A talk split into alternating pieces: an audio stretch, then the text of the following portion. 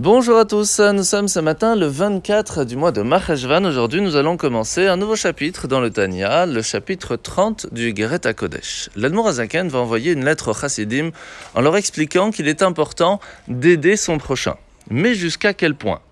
La difficulté financière du peuple juif en cette année-là était très difficile. Il était donc important d'aider le peuple juif de façon générale et plus précisément ceux qui habitaient en Eretz Israël. Mais le problème, c'était que c'était dans le monde entier cette difficulté. C'était quelque chose où tout le peuple juif, de façon générale, était dans une situation très précaire. Et c'est là que la Azaken va expliquer que de la même façon que les années précédentes où tout allait bien, ils aidaient avec une telle somme, il fallait continuer d'aider de la même façon malgré les difficultés financières. Pourquoi Tout simplement parce que lorsque l'on fait une bonne action et qu'on s'arrête précipitamment, même s'il y a une bonne raison, eh bien Hachem pourrait nous poser la question pourquoi t'es-tu arrêté? Il faut savoir que lorsque l'on fait une bonne action, lorsque l'on aide son prochain, cela permet de réveiller la miséricorde divine qui permet à ce que lui aussi nous aide. Ce qui fait qu'il est important de continuer de donner malgré les difficultés pour que cette lumière puisse continuer d'arriver et qu'Hachem continue de nous aider. La mitzvah de ce matin.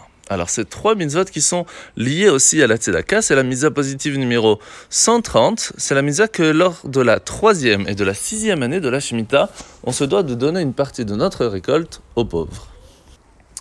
Continuons avec maintenant la mitzvah positive numéro 195-195. C'est la mitzvah de donner de la tzedaka de façon générale à ceux qui sont pauvres. Mitzvah négative numéro 232, c'est l'interdiction de fermer les yeux lorsque un pauvre ou quelqu'un qui est dans le besoin nous demande de l'aide. Quoi qu'il se passe, il faut l'aider. Chacun, bien sûr, selon ses possibilités. La paracha de la semaine, nous sommes paracha Sarah. Nous voyons aujourd'hui que Abraham va donner tous ses biens, toute sa fortune à son fils pour qu'il puisse, lui aussi à ce moment-là, trouver une épouse convenable. De là, nous apprenons une chose très très très importante.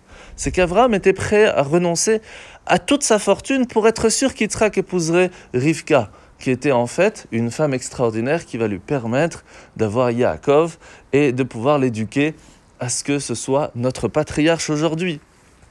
De la même façon, on doit comprendre que Dieu est prêt à prodiguer tous ses biens pour aider chacun d'entre nous à remplir notre mission d'essayer de faire rappeler au peuple juif, quel que soit l'âge, l'importance de s'attacher à notre mari, ce qui veut dire à Dieu. Et lorsque l'on va travailler à cela, lorsque l'on va aider son prochain, spirituellement parlant, nous parlons bien ici, d'aider à ce que nous nous rapprochions de la Torah et des mitzvot, nous nous rapprochions de notre Créateur, Hachem est prêt à aider avec sans limite. En vous souhaitant de passer une très très bonne journée et à demain.